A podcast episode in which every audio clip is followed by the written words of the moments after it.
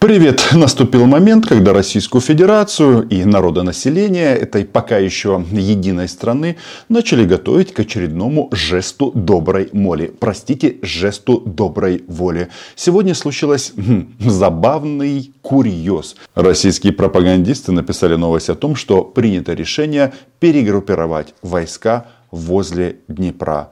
Значит, новость звучала следующим образом принято решение перебросить войска на более выгодные позиции, а, сообщает а, командование войск Днепр. Это то командование, в которое недавно прилетела ракета и убила как минимум трех полковников. Мы а, не скорбели и, в принципе, когда прочитали и узнали об этом, пришли к выводу, что можно и нужно еще. Не прошло и нескольких минут, и вот выяснилось, что эта новость аннулирована. Но я, человек, который фактически всю профессиональную жизнь проработал в информационном агентстве, могу вам сказать, что так это не работает. Не бывает так, чтобы новости от Министерства обороны появлялись из ниоткуда.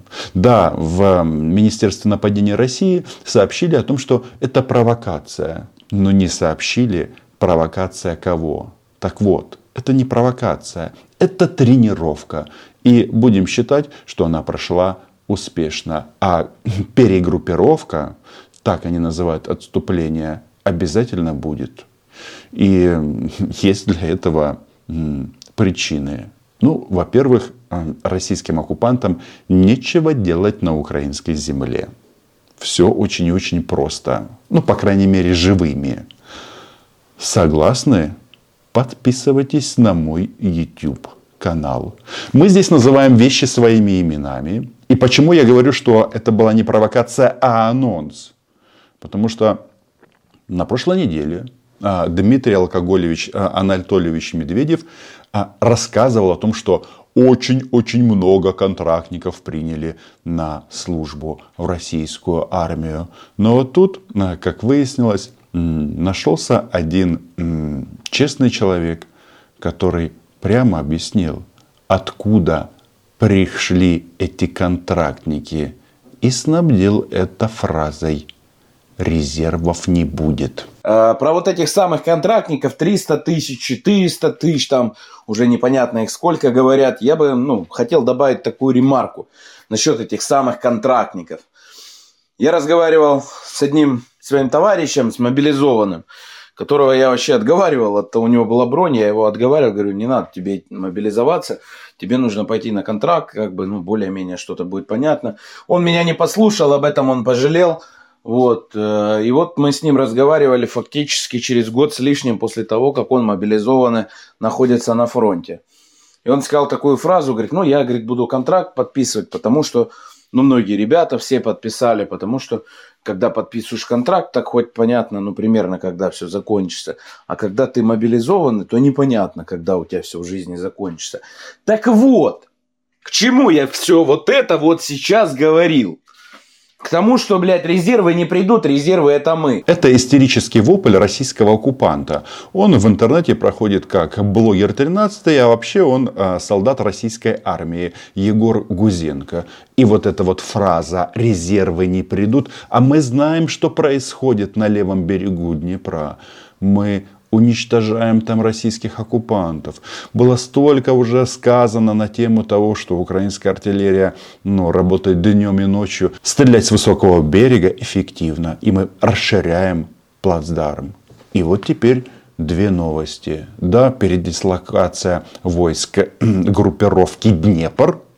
У них, кстати, там есть и группировка Центр. Ну, все как у нацистов. А, тут э, совпадение четкое.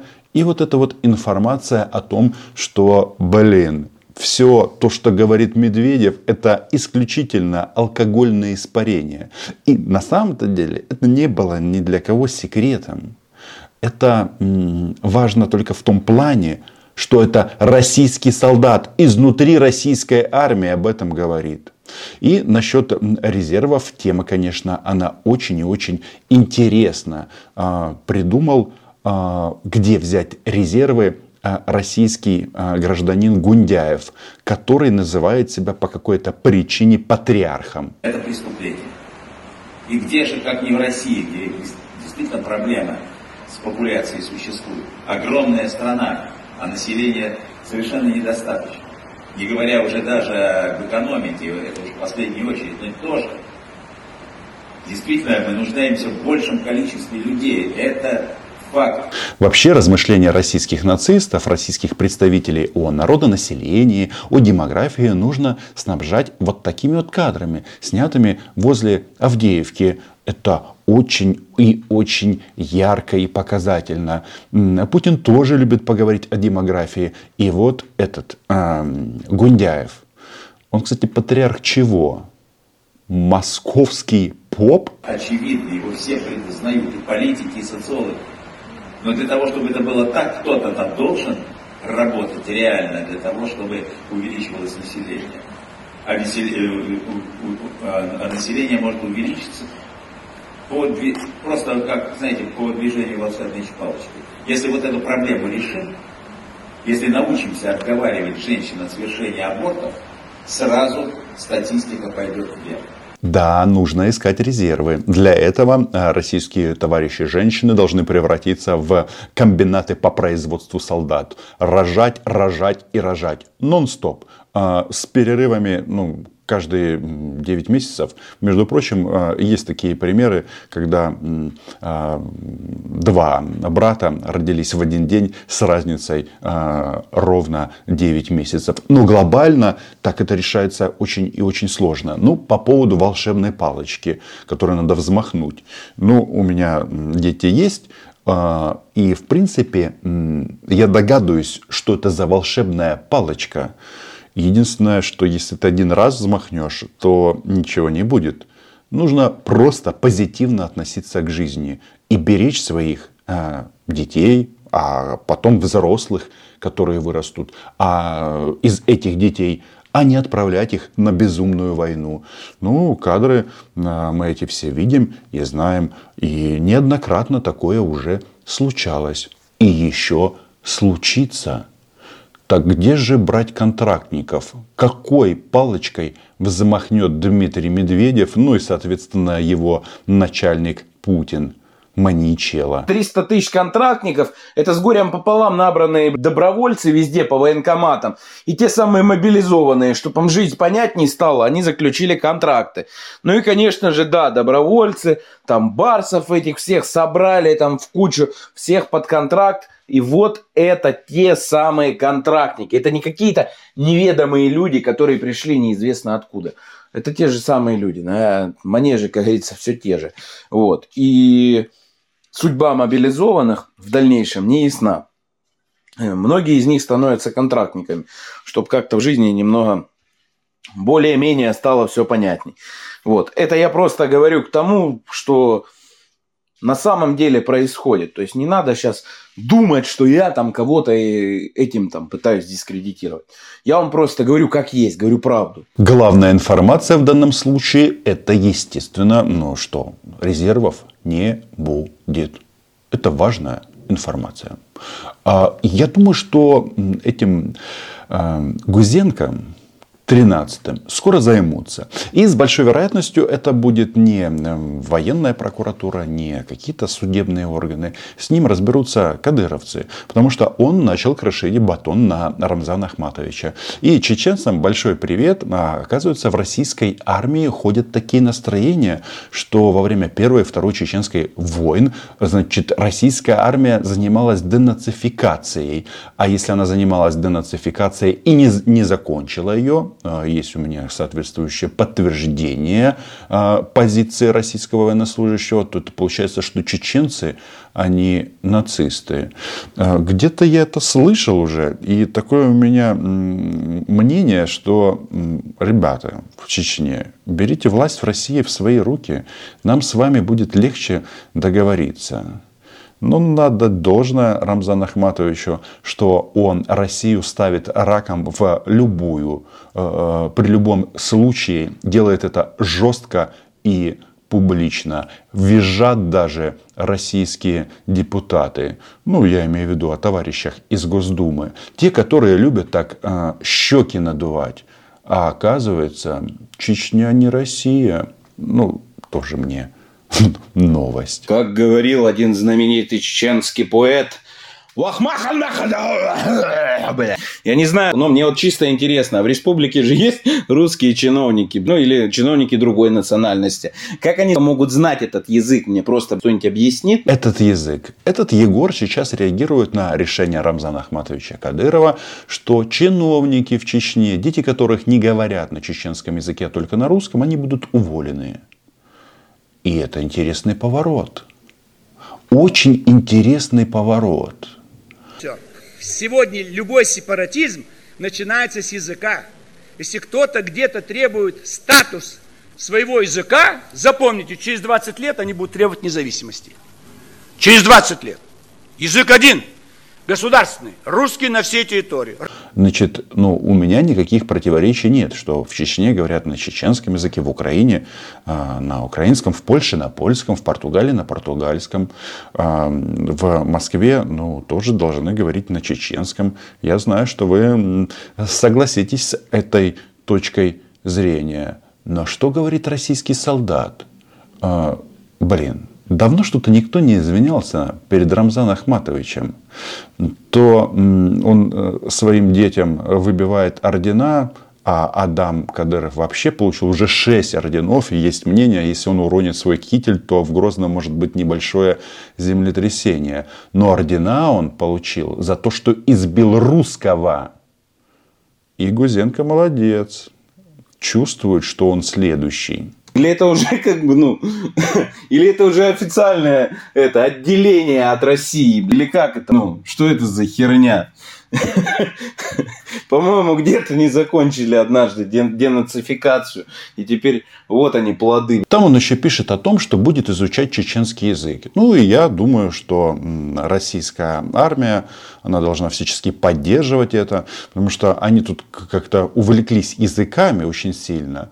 А российские полицейские на Дальнем Востоке учат китайский язык, а, это правильно. Ну, а российские военные должны учить а, чеченский. У меня нет никаких претензий к чеченскому языку или какому-то другому. Вопрос в том, что как этот человек, будучи российским солдатом, это э, формулирует, что, мол, язык некрасивый, он какой-то странный, он какой-то отвратительный. Это же об этом он говорит. Он говорит о денацификации. А что значит в российской имперской конструкции денацификация? Это уничтожение украинцев и чеченцев. И в данном случае меня радует только одно, что Рамзан Ахматович действительно ну, э, всячески демонстрирует, что Россия находится в состоянии такой системной слабости и падения. Вот э, ребята из э, Грозного сказали, что нужно переписать учебник истории. Все российские.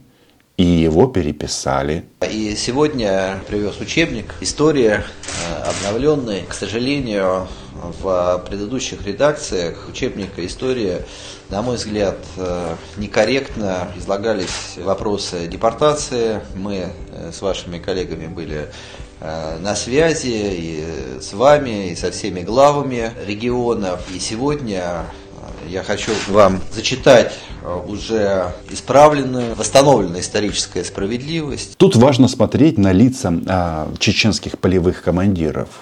Они смотрят на, это, на эту птицу, или на этого хомяка из Москвы с ну, просто нескрываемым презрением. Я надеюсь, они его э, не избили там. Хотя, ну почему бы и нет? Федеральным чиновникам нужно привыкать. Это вообще-то министр просвещения Российской Федерации, а не кусок говна. Хотя, э, может быть, кусок. И сегодня в разделе в 10 классе, в разделе депортации, текст а, звучит следующим образом. Трагической страницей в истории Великой Отечественной войны стало массовое выселение в условиях близости фронта и боевых действий 41-44 годов народов огульно обвиненных ВКО в предательстве Государственным комитетом обороны. Насильственному переселению, депортации подверглось 12 народов, которые лишились не только родной земли, но и национально-территориальных автономий, имевших большинства из них. В кратчайшие сроки сотни тысяч человек под конвоем высылались в другой конец страны, в Сибирь и Среднюю Азию. Наряду с отдельными отчепенцами и предателями пострадали и совершенно безвинные и лояльные советской власти люди. Какие они подвижные. Ну, россияне в смысле, русские. Значит, что было написано в предыдущей версии? А предыдущая версия была отпечатана на всю рашку, ну, буквально месяц назад. Там было сказано так, на основании фактов сотрудничества с оккупантами, карачаевцев, калмыков, чеченцев, ингушей, балкарцев, крымских татар, Государственный комитет обороны в 43-44 годах принял решение ликвидировать государственное образование этих народов внутри Советского Союза и подвергнуть их коллективному наказанию, насильственному переселению, депортации. То есть по факту а, Мединский все эти народы объявил коллаборантами. Но и все промолчали, а чеченцы нет. И так будет и далее. Значит, что у них там происходит? Значит, а, почему я говорю о том, что они строят депутатов Госдумы? Ну что у них произошла такая интересная штука. Значит, в будущей чечерской армии уже формируются э, именные национальные батальоны. Во-первых, батальон э, Шейха Мансура. Он создан. И э, сейчас э, появилось еще одно подразделение Байсангура Бенаевского. Э, кто те люди? Значит, э, несколько столетий назад они воевали с российской царской армией, защищали свою землю, свои народы. А, они все были а, повешены или замучены российской царской армией. И если так разобраться, кто они? Ну, по факту это Степан Андреевич Бандеры, только чеченские. И после того, как а, Кадыров пришел к власти, он эти названия, эти имена всячески старался забыть. А вот теперь вспомнил. И это здорово. Как появление батальонов, названных в честь людей, которые воевали с Россией, оценивают сейчас в Государственной Думе. Например, первый заместитель Комитета Госдумы по делам СНГ, а, знатный украинофоб Константин Затулин – он говорит, на данном этапе развития России стоит идти на определенные уступки и допускать какие-то компромиссы. Ничего себе! Если так будет продолжаться, то следующая перегруппировка, она произойдет а, не только на левом берегу Днепра, но и в Чечне или Ичкерии. Значит, а, генерал Ермолов воевал с этими людьми, и э, он в российской историографии признан чуть ли не национальным героем. И вот теперь в рамках российского государства появляются воинские подразделения, которые будут э, носить имена людей, которые воевали с этим Ермоловым. Мне нравится еще мнение члена комитета Госдумы по обороне Виктора Соболева это генерал-лейтенант, э, который когда-то выступал против э, ЧВК «Вагнер», и вагнеровцы хотели его отыметь в, в задний проход. Извините за натуралистические подробности, но э, то, что они объявили, то я, собственно говоря, всеми напомнил. Так вот, он э, нарывается, что теперь в очередь к этому деду, а этот человек уже достаточно пожилой и, да, ну, нацист российский, теперь после вагнеровцев могут подойти и кадыровцы. Значит, э, он требует разобраться, почему в Чечне для новых батальонов выбрали имена людей, воевавших против России. Депутата Соболева, этнического русского, быстро поправили другие депутаты, например, Адам Делинханов, который говорит, что коммунисты это дно, что они разжигают и они не заслуживают снисхождения. Но если разобраться, что это такое? Значит, э, как тут э, заключил э, Модест Колеров, все это говорит о слабости Москвы в отношении Кадырова. Значит, позорное молчание Кремля – это хуже – это слабость Кремля. И после этого кто-то будет рассказывать новость, и после этого кто-то будет аннулировать новость о том, что принято решение провести очередной жест доброй воли и выйти на более выгодные позиции. Э, слово не воробей. Готовьтесь драпать в Рашу, товарищи российские оккупанты. Ведь все прекрасно знают, что Украина была, е и будет. Подписывайтесь на канал. Называем здесь вещи своими именами. До побачення.